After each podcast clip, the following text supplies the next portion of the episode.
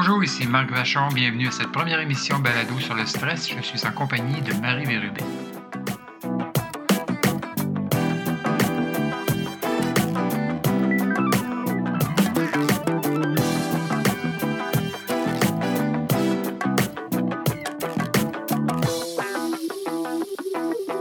Bonjour Marie. Bonjour Marc. Alors, euh, on se lance, notre première émission sur euh, le stress. Sujet euh, vaste s'il en est un, on va essayer de l'aborder par tranche, je dirais. Alors aujourd'hui, on va, notre premier objectif, en fait, ça va être un peu de définir ce, que, ce qu'est le stress.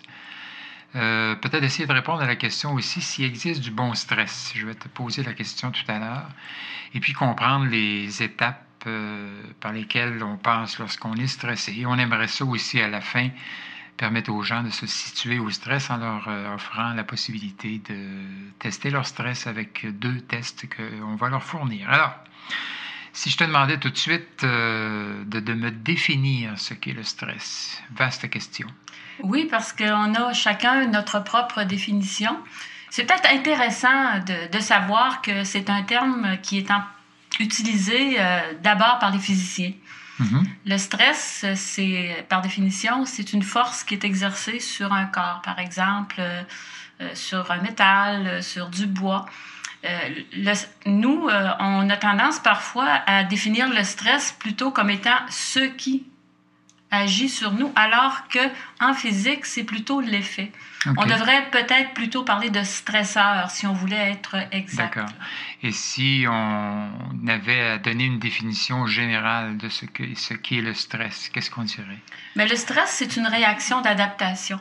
Dans le fond, face aux différents stresseurs de la vie, qu'ils soient réels ou perçus, on va y revenir. Euh, le stress, c'est euh, une réponse de notre corps qui est non spécifique c'est-à-dire que c'est la même réponse quel que soit le, stresseur. Donc, que ce soit un stresseur euh, positif, on va y revenir tout à l'heure, mais qu'il soit positif ou négatif, c'est la même réponse sur l'organisme. L'organisme n'est pas intelligent, finalement, il réagit euh, spontanément, peu importe le stresseur. L'organisme est programmé pour réagir à n'importe quel stresseur, dans le but ultime de, de, nous sauver la vie ou de nous adapter. Et de, et de rétablir l'équilibre, finalement, ben, qui est rompu. C'est clair. C'est, c'est le système nerveux qui est fait comme ça. Il est très bien fait d'ailleurs. On est équipé pour euh, être capable de survivre à ça. Évidemment, il y a des exceptions. Si le stress est très, très, très intense, il peut y avoir un danger pour notre santé. Mais de façon générale, pendant une bonne période de temps, notre corps est très bien équipé pour euh, survivre à, l'attaque de stress, si on peut dire. Peu importe la définition, finalement, il y a le facteur de perception qui joue un rôle prédominant dans le stress. Ben, c'est clair parce que le, cerveau ne euh, fait pas vraiment la différence entre ce qui est réel puis imaginaire. Mm-hmm. On se rappelle tous euh, avoir passé des nuits blanches à imaginer le pire pour un proche ou à mm-hmm. penser à une entrevue de sélection alors que la situation réelle euh, pourra être tout à fait différente ou euh, ne sera peut-être même, pas. Beaucoup de différences entre deux personnes qui vont percevoir le même événement aussi. Une peut percevoir une situation comme étant un défi, quelque chose qui l'excite, alors que l'autre perçoit ça comme étant une catastrophe. Dans le fond, la différence, c'est pas dans la, chose elle-même qui est perçue, mais dans la façon de percevoir les choses, c'est ça? Vraiment, c'est dans la perception, la manière dont nous, on la voit. Ça devient une réalité pour nous, alors on va réagir comme si c'était vraiment euh, une catastrophe ou euh, un très grand plaisir. Qu'est-ce que ça veut dire quand on dit euh, le cerveau fait pas vraiment la différence entre le réel et l'imaginaire? Ben, c'est ça la perception. D'accord. La perception, c'est pas euh, l'événement comme tel, mais c'est la manière dont moi je le vois à travers mes propres filtres, à travers euh, mes, mon matériel génétique en bout de piste, mais beaucoup à travers les expériences passées, ce qu'on nous, en, ce qu'on nous en a dit. À travers les, les les croyances qu'on peut avoir aussi, les, les préjugés qu'on a, etc. Notre culture, nos valeurs, euh, à travers toutes sortes de choses. Euh, alors, on fait très bien euh, la différence entre la, la, sensation et la perception. nos sens sont limités. D'accord. Alors, deux personnes, une personne aveugle, par exemple, verra pas le danger de la même manière qu'une personne qui, qui, voit avec ses yeux. Mm-hmm. ça dépend de notre acuité sensorielle, mais ça dépend beaucoup aussi de, de paquet de facteurs psychologiques qui fait qu'on va interpréter la situation. C'est un bel exemple que tu donnes quand tu parles de la personne qui est non-voyante. Pour une personne qui est voyante, elle va entendre un son, elle est capable tout de suite d'aller identifier euh, sa provenance, alors que pour l'autre, comme elle ne peut pas toujours l'identifier, euh, ça, peut être, ça peut devenir le, même élément devient un énorme stresseur parfois pour ces gens-là. Ben oui, on sait que les personnes aveugles développent davantage leurs autres sens, ce qui est à notre euh, portée aussi, mais comme on n'a pas à le faire, on va se limiter au, sens premier qui est la vue dans le cas d'un danger. Et tout ça pour dire finalement que le stress, contrairement à ce qu'on pourrait penser, c'est pas quelque chose qui est mauvais en soi. Parce que l'impression qu'on a euh, à entendre beaucoup les gens parler de stress, c'est que le stress c'est dommageable, le stress c'est dangereux. Euh, en soi, le stress c'est pas mauvais. Mais non, quand il n'y aura plus de stress, c'est qu'on va être euh, mort. Bon. Alors le stress, ça nous garde en vie. Mais trop, c'est comme pas assez. Alors, ne pas avoir assez de stress, donc l'ennui, le manque de stimulation, peut rendre aussi malade physiquement ou psychologiquement qu'un stress trop intense. Ce qui nous amène à parler du bon stress. Euh, bon, on entend beaucoup parler, euh, les gens, surtout dans les milieux de travail, les employeurs vont dire c'est important de garder euh, sur les employés une bonne pression, un bon stress, c'est bon pour la performance. Est-ce qu'il y a vraiment du bon stress? Les avis sont, très partagés là-dessus. Euh, tu parles de, presser euh, les employés. Ben, des fois, quand on presse le citron, on a beaucoup de jus euh, tout d'un coup, mais à un moment donné, il est vidé. Alors, trop de stress, quelle qu'en soit la nature, c'est difficile à vivre pour un organisme qui n'est pas une machine, qui est un corps avec une résistance X et tout le monde n'a pas la même. Donc, à, plus ou moins à plus ou moins long terme, euh, trop de stress, euh, qu'il soit euh, une grande stimulation ou autre, peut avoir des effets dommageables sur l'individu. Les effets sur lesquels on va revenir d'ailleurs un peu plus tard dans une autre émission balado. D'ailleurs, j'ai vu une recherche récemment dans la littérature d'une euh, on a recensé 52 études, je vous la donne comme je l'ai ici, 52 études sur le lien entre le stress et la performance au travail. Des études qui ont été menées entre 80 et 2006 et euh, la chercheur a constaté que 75% des études démontrent au contraire que plus le stress au travail est élevé, plus la performance diminue. Alors ça met un peu des... Euh, des bémols. Un peu des bémols, oui. c'est sûr que c'est... Le, travail étant très stressant ces années-ci, on essaie de, de formuler les choses pour rendre euh, euh, ce fait-là plus attrayant.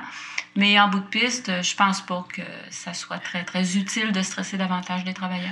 Dans le fond, on pourrait dire que même si euh, le stress est, parce que ça rejoint un peu ce qu'on disait tout à l'heure, même si le stress est perçu comme positif, s'il est prolongé, il va finir par avoir des effets sur l'organisme finalement. Tout à fait. Puis comment ça se fait qu'une personne va tomber plus vite qu'une autre? Ben, c'est qu'on n'est pas tous équipés de la même manière on n'a pas toutes la même résistance. Puis il ne faut pas oublier non plus que les gens au travail n'ont pas que le travail dans leur vie et que très souvent, à l'extérieur du travail, il y a d'autres stresseurs aussi qui ne sont pas les mêmes pour tous. Exact. Et ça s'accumule finalement. Ça euh, s'accumule, puis à un moment donné, la, limite est atteinte. L'organisme ne fait pas la différence entre le stress au travail, ensuite il met, il, met, il ferme la porte là-dessus, et là c'est le stress à la maison. Dans le fond, pour lui, c'est des choses qui s'accumulent ça se transfère de l'un à l'autre. Ça se transfère, oui, c'est ça. C'est la même bouteille finalement qui se remplit. Ouais, ce serait bien pratique les tiroirs, mais ça ne marche pas comme ça. Exact.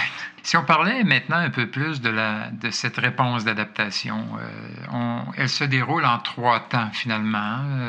Oui, c'est Anne Cellier qui a été baptisé le, père du stress, alors qu'il ne l'a pas inventé du tout, mais il l'a peut-être nommé. Ouais. Euh, il a déterminé qu'il y avait trois périodes dans le, stress comme tel, dans l'effet du stress comme tel. Ces trois périodes, euh, on, on, ne les vit pas nécessairement toutes les trois à chaque fois.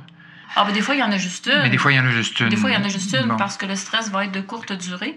Mais c'est plutôt pour les stress qui vont durer longtemps dans le temps euh, qu'on va observer ces trois périodes-là. Alors, elles sont... quelles sont-elles? Ben, la première, c'est la phase d'alarme. C'est celle qui est la plus classique. Là, euh, ne serait-ce que de, de, de, voir euh, une guêpe se tourner, tourner autour de notre tête pendant qu'on est à conduire sa voiture, par exemple.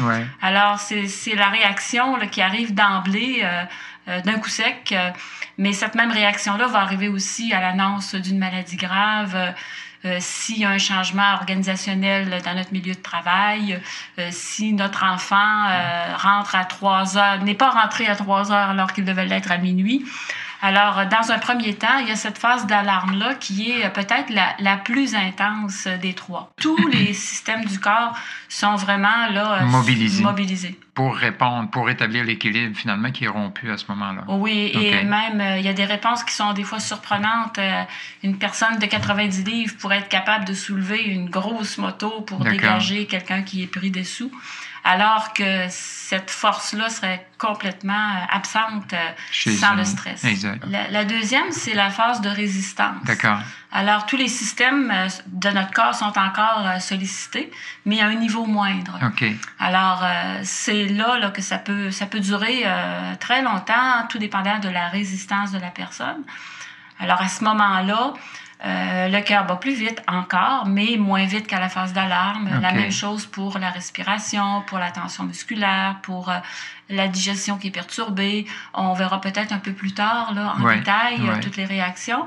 Le, le, niveau est moins intense, mais il, y a quand, il est quand même là.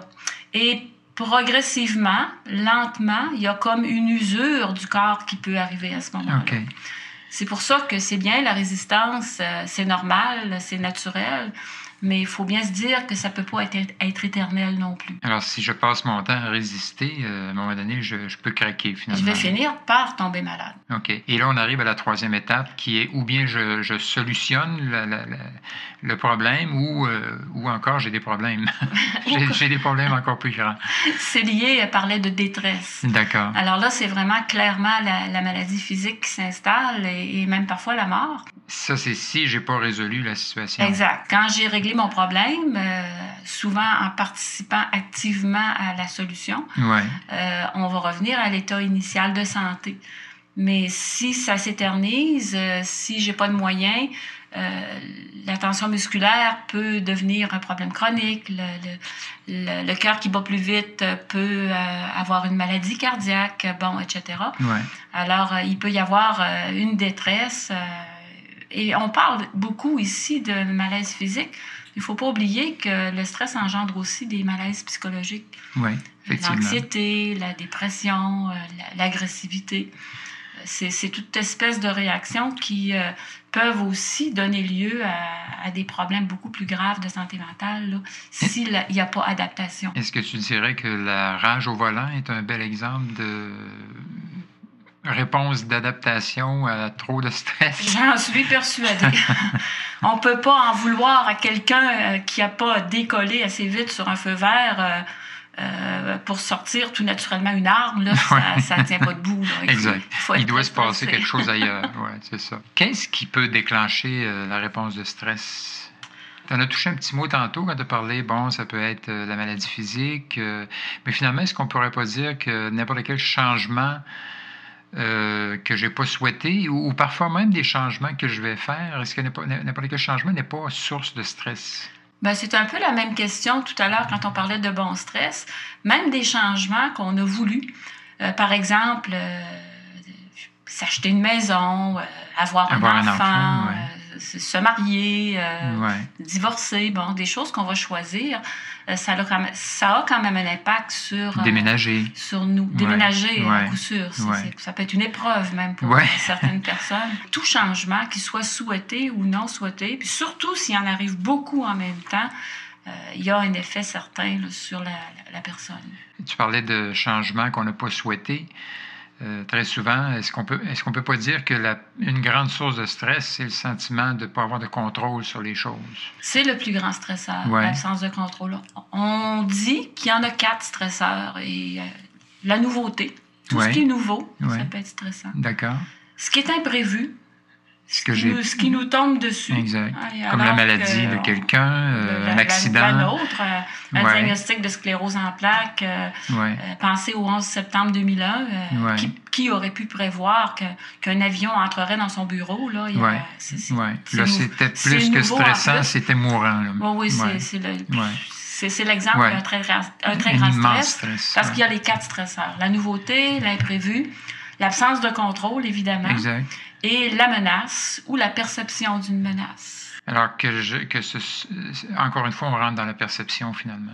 Tout le temps. Alors la nouveauté, l'imprévu, la perception ou l'impression qu'il y a une menace ou la menace réelle. Et l'absence de, et l'absence de contrôle. Effectivement. Alors les stresseurs, ben, ils peuvent venir de l'extérieur, comme on en a parlé un petit peu. Puis ils peuvent venir de l'intérieur aussi. C'est tout l'aspect de la perception du tempérament, Du tempérament de base, effectivement. Euh, on voit ça dès la naissance. Hein. Il y a des enfants qui sont calmes, placides, alors que d'autres sont intolérants à moindre changement dans leur, environnement. Alors, il y a une donnée génétique là-dessus aussi. Là. Alors, ce qui nous conduit euh, finalement, Marie, à la conclusion de cette émission, de cette première euh, émission balado sur le stress. deux façon de mesurer le stress que nous allons vous euh, laisser, euh, chers auditeurs, si vous désirez aller un petit peu plus loin là-dedans. Deux tests, en fait, qui sont probablement les tests les plus connus euh, et peut-être les plus utilisés, je crois bien, hein, au niveau de la mesure du stress, pour se situer face au stress. C'est ça. Ils sont imparfaits, l'un et l'autre, je dirais mais ils nous permettent en tout cas de comprendre euh, nos différences euh, entre collègues parfois, comment ça se fait que vivant les mêmes changements, on n'a pas tous la même réaction? Alors, le, premier... Euh, ben, le premier, c'est la mesure, c'est l'échelle de changement de vie. On parlait tout à l'heure beaucoup des changements. On a, il y a des auteurs qui ont énoncé plusieurs facteurs généraux comme, bon, qu'est-ce qui s'est passé durant l'année, un divorce la mort d'un parent euh, proche, par exemple, ou un mariage. Alors, il y a autant des changements positifs que négatifs. Ils ont été une crise économique, une grossesse, euh, bon, un déménagement. On dit même une fille euh, ou un enfant qui quitte le foyer, ça peut être vécu comme un stresseur. Encore une fois, probablement, ça dépend un peu de la perception, j'imagine, des gens. Mais chacun de ces éléments, chacun de ces énoncés, on leur a attribué, attribué une valeur. Et alors, vous pouvez télécharger ce questionnaire, nous vous dirons tout à l'heure à quel endroit, et mesurer comme ça les changements que vous avez eus dans l'année et arriver à un score qui va vous permettre de savoir euh, un peu votre niveau de stress. Et, alors ça, c'est pour les changements, les choses qui viennent de l'extérieur, comme tu disais. Et tu parlais beaucoup du tempérament. Alors, ils ont dit qu'il y a, bon, il y a une approche, je pense que tout le monde connaît un peu l'approche des tempéraments de type A et B. Le deuxième questionnaire euh, vous permet donc de vous, de vous situer par rapport à ce type de tempérament. Il y a 25 énoncés. Enfin, juste pour vous situer très brièvement, un tempérament de type A, je crois qu'on va dire c'est des gens qui sont plus ambitieux, plus pressés par le temps, euh, plus agressifs, souvent aussi plus impatients des gens qui, euh, qui, fonctionnent finalement à pleine vapeur. Hein, qui, c'est, un peu le modèle typique de, de la personne, de l'achiever, hein, de la personne c'est très nord-américain. On voit plus ça chez nous. Alors que le type B, on le dit plus zen. Il y en a aussi chez nous, probablement autant. On dit que les, types B sont plus préoccupés de la qualité de vie. C'est ça. Ils contrôlent mieux leur vie, d'ailleurs. Ils sont plus calmes, souvent, euh, réagissent moins plus positifs, plus profondément à l'imprévu. Bon. Alors, ils ont un tempérament qui favorise beaucoup euh, euh, l'aspect méditatif, par exemple.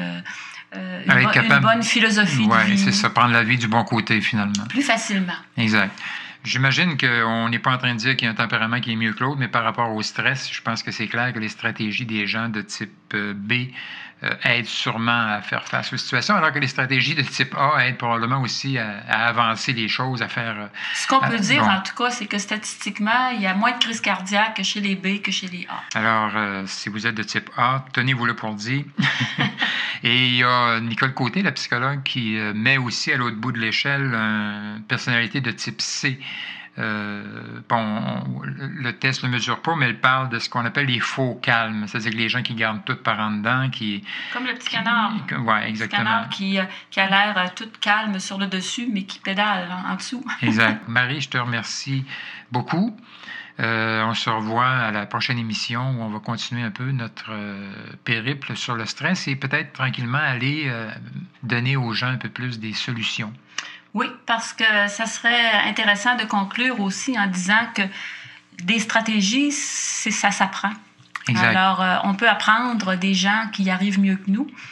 Et c'est un de nos objectifs en faisant ces émissions. Exact. Tout comme lorsqu'on écrit ou qu'on vous donne euh, des conférences. donne des conférences. Alors, merci encore une fois et euh, à la prochaine. Au revoir. Au revoir. Un dernier mot en terminant pour vous dire de vous rendre sur notre site internet pour télécharger le document d'accompagnement avec les deux questionnaires. Alors rendez-vous à oséchanger.com baroblique balado B-A-L-A-D-O-S. Au revoir.